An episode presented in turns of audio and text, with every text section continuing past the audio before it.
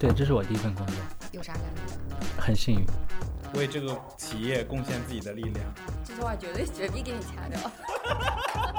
嗯，在博士最大的收获，迄今为止最大的收获是什么？可能是找到了女朋友吧。恭喜你！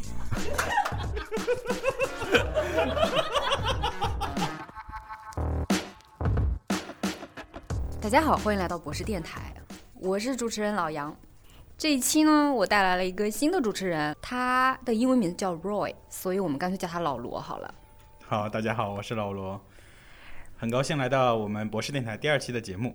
那么今天其实老杨我也不白来，我带来了一个一位九五后，非常年轻帅气的。他是非常年轻帅气的，你是怎么把他吸引过来的？我觉得还是让当事人说吧，他可能本身听了你的第一期之后，他就非常想要来参加我们博士电台的录制，他已经迫不及待了，让他来说。大家好，我叫李鑫，来自两轮车事业部。二零一五年的时候，我以学徒的身份加入了苏州博士，在接受了两年的机电一体化专业的培训之后，二零一七年正式加入博士。也是针对于两轮车方向吗？对，也是两轮车。当时的岗位是实验室的技术员，在二零二零年初的时候转型成了一名系统工程师。我们大家很多人都不知道两轮车事业部它的存在。两轮车事业部在国内主要有两个业务板块。第一个是传统的主动安全，也就是我们大家所熟悉的摩托车 ABS；另外一个是两轮车电动化，产品主要有电机和电机控制器。那它两个两者就组成了一个驱动系统。你可以想象成，就是它在小功率的应用就是我们的小电驴，在大功率的应用就是可能会是一辆电动摩托车。就是你刚才所说的这些，应该还算是非机动车的。这种电动摩托车吧，现在国家的法规规定是有电动自行车，还有电动摩托车。电动自行车的话，时速是要低于二十五公里每小时；电动摩托车的话，是在五十公里以上的。所以他们是上牌照，然后可以走机动车道的那一种。对。那李先生是什么时候学会骑摩托车的？我是在二零一八年的时候开始学会。二零一八年才学会骑摩托车。那你在赛车场上做摩托车的这些验证还有测试？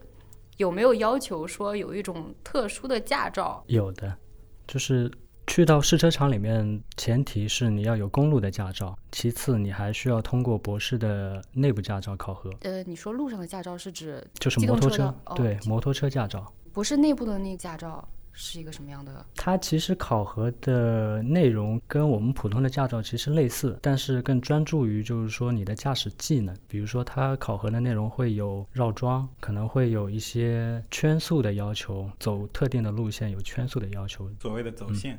对。那你是？就是为什么会选择摩托车呢？就是你是本身自己很喜欢摩托车。我是因为工作中会一直跟车辆打交道，跟两轮车打交道，在工作中开始对摩托车产生了浓厚的兴趣。包括我自己本身一八年的时候也买了一辆摩托车，所以其实对于我来说，骑摩托车是我的一个爱好，然后每天跟摩托车打交道也是我的职业。从从事这项工作到现在以来，平均一个月摔多少跤？可能人家技术好，就从来没有摔过。我从来没摔过。你看，老司机。呃，就是作为赛车手来说，他平时在赛道上面驾驶，他可能还要穿防火服，然后外面是连体的这种赛车服。嗯。那它的整体在车内的温度，因为没有空调，所以要四十度以上。那你作为摩托车手，不是在一个密闭的空间，会不会相对凉快一点？呃，我虽然没有体验过在就是。开赛车的时候穿着防护服会是一种什么样的感觉哈？但是穿着皮衣骑摩托车的话还是非常热的，基本上都是会汗湿湿透的。嗯，摩托车的服装应该会比普通的服装更加厚厚重一些，因为它会对你形成一个更好的保护。对对，外层的连体皮衣的话，基本上都是皮质的。大概每件衣服会多重？大概在十公斤左右。十公斤。那相当于一直在举铁了，哎，一年四季的话，只要是有这样的任务、有这样的需求，不论什么样的天气，你都是需要跑到户外去做一些测试和验证的吗？取决于说这个验证要在什么样的环境去测。就如果说有的测试虽然是要在车上测，但是它未必是需要人骑上去测，它可以被车辆可以被架在一个试验台架上去测的话。那是不需要我们去场地里去跑的。那其实也是在做验证嘛，只是不是不需要你自己骑在摩托车上面。对，对吧？那如果说有的测试是一定要在试验场里面才可以进行验证的话，那我们是需要跑到那里面去的。如果说要去测试场测试一辆车的时候，我们是要给它定义好标准的工况的，就标准的负载的。那因为我的体重你，的负载对是一个很小的负载，我的体重不够，所以我每次去测试场的时候，我都是需要给我加重，对在车上放一个沙袋的，所以然后那个沙袋是我专用的，别人都没有沙袋，就你有沙。对，是完根据我的那个体重来的，来配比的。标准的负载是七十五公斤嘛？你穿上十公斤的赛车服，然后还不够七十五公斤，这是没天理了。四轮车我们讲到防抱死，还有它的车身稳定系统，我把这一套系统 translate 到两轮车的系统里面，是不是都是都是一回事呢？是不是完全都是一样的情景？不完全一样吧，就是因为摩托车 ABS 可以衍生出来呃很多独特的一些功能，比如说它的弯道 ABS。我不知道你们知不知道，就是骑摩托车的时候，你在过弯，摩托车是会有一定的倾斜度，嗯，那这个时候你是不能进行紧急制动的。如果紧急制动会怎样？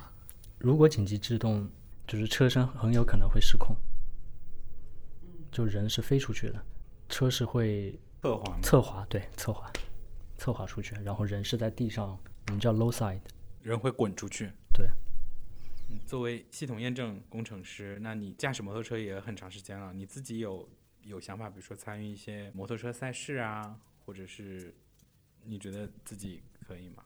我之前有有过这样的想法，但是后来想想还是不现实，为什么？因为我觉得参与专业的赛事至少需要满足两个条件吧，嗯就一个是你的经济实力，我好怕你提这个。还有呢，就是如果不考虑经济实力，你觉得你的 OK？你觉得你的 skill 能不能去在参加这样的大赛，然后也也是不够的。不够的，就是自己的驾驶技巧啊，其实也是达不到要求的。因为像我现在已经二十五岁了嘛，很年轻啊二，十五岁，但是你要知道，很多专业赛事里面的车手，他们很有可能就从小真的从从小十二三岁就开始练习。我之前之前看过那些极限运动的赛车手，他们是骑着那种摩托车来做你刚才所说的不应该做的操作。这些摩托车上是不是就没有我们的产品了？一般的话，赛事用的摩托车基本上是不配备这些辅助的系统、电控系统的。那在这一段时间当中，有什么让你印象最深刻的事情，或者是印象最深刻的成就，能跟我们分享一下吗？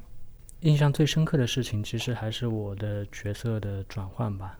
就是我刚踏入部门是实验室的技术员，二零年初的时候转变成为一名系统工程师。就这个是从一七年到二零年，对，就是实验室的技术员，平时上班从上班一直到下班，他做哪些事情？如果是一个 engineer 的话，他会做哪些事情？呃，首先 engineer 是实验室的用户，嗯，实验室技术员的话，因为我当时是管理实验室，所以我是对实验室的所有设备还有实验室的章程负责的。李欣，你当时是为什么选择要做一名学徒呢？因为两年的时间也是对于年轻人来说，可能两年也是时间很宝贵的。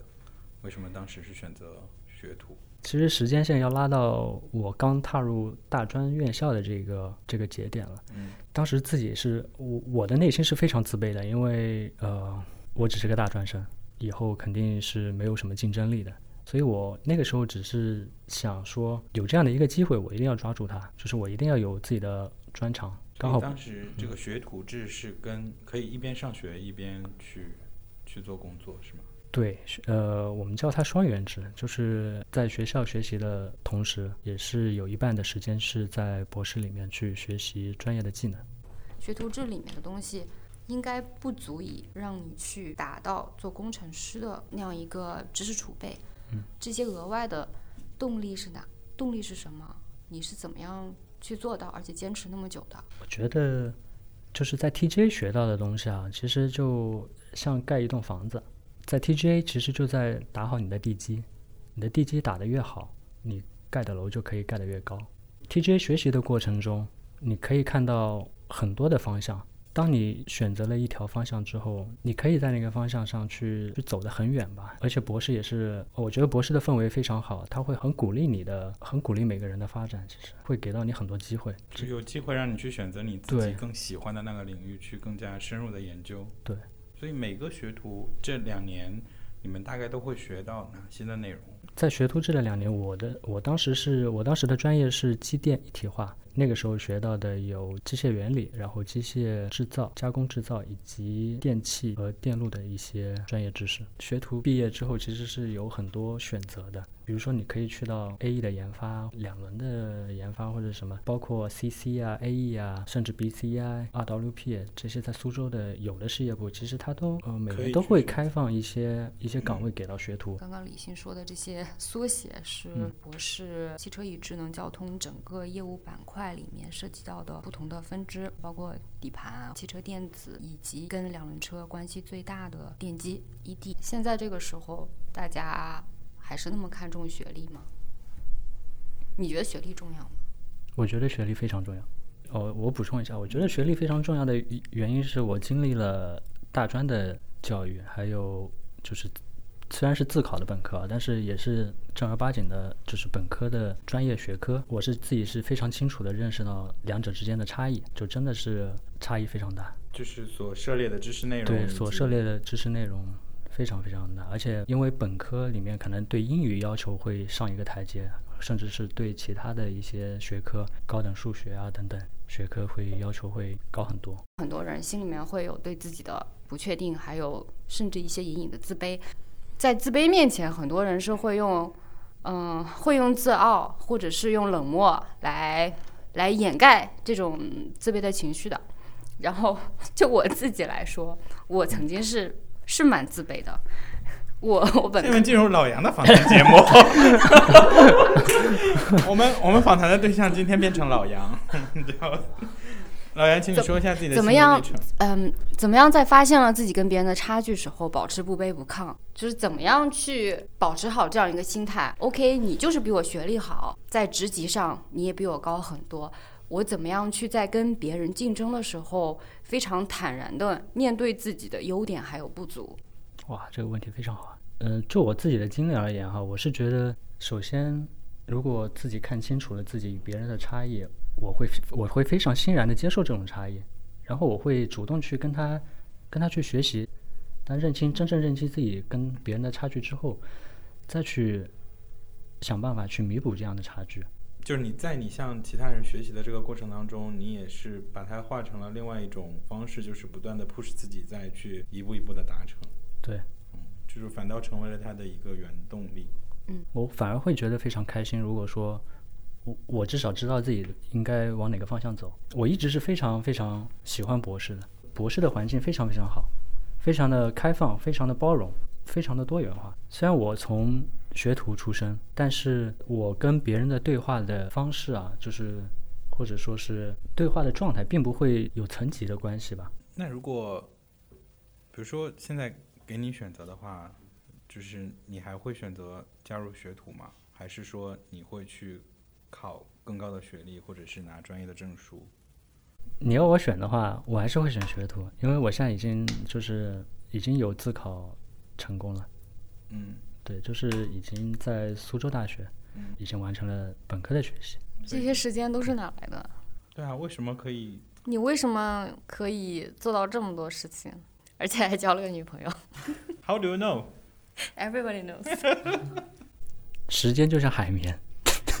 哇塞，这个一点也不像是九五年的人说出来的话。嗯嗯，我觉得这是我，我其实也没有别人在玩，我在学习之类的。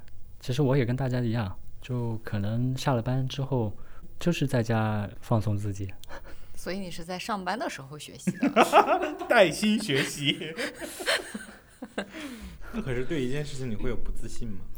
会啊，我会就是如果说我遇到我不了解的领域，我我会表现的不自信。但是需要完成这件事情，你就需要去学习，你就需要去去向别人讨教。所以我能，其实我能理解成为，就是你在你向其他人学习的这个过程当中，你也是把它化成了另外一种方式，就是不断的 push 自己，再去努力，再向上去学习，就是反倒成为了他的一个原动力。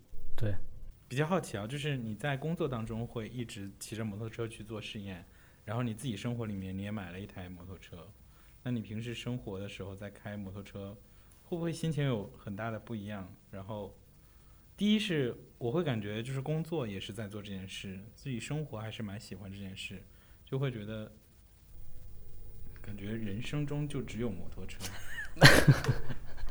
首先，呃，摩托车对我来说只是一个爱好。那我的爱好也不仅限于摩托车。我是觉得，你越是了了解一件事情，越会对这件事情会有怎么说呢？就不一样的感情吧。就比如说我在骑一辆摩托车的时候，我一开始如果不了解它，当我后面慢慢的熟悉它了之后，我会把它想象成是自己的一个一个伙伴，它的脾气、它的特性我都了解了。感觉就跟很多人开车差不多。对对对其实有那种感觉。是的，车之间。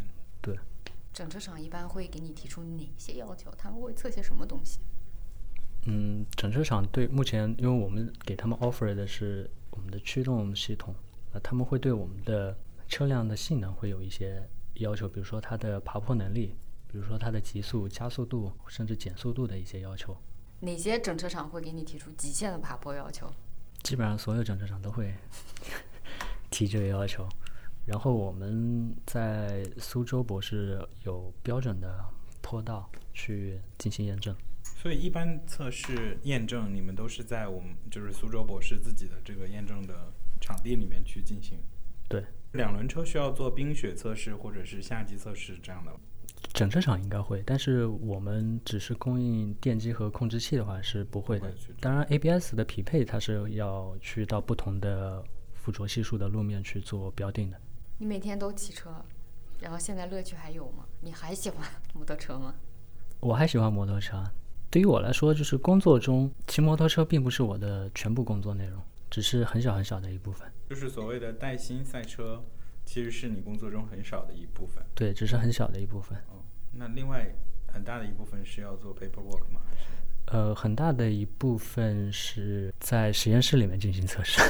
我想到带薪能做的很多事。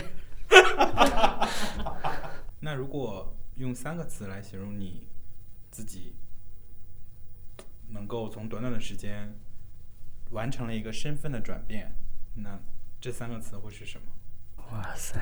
这样吧，这样吧，我先我先问一下老杨，就是我们聊了这么久，你如果用三个词来来描述李欣，你会用哪三个词？梦想踏实与幸运，因为他身上是有幸运的成分在的。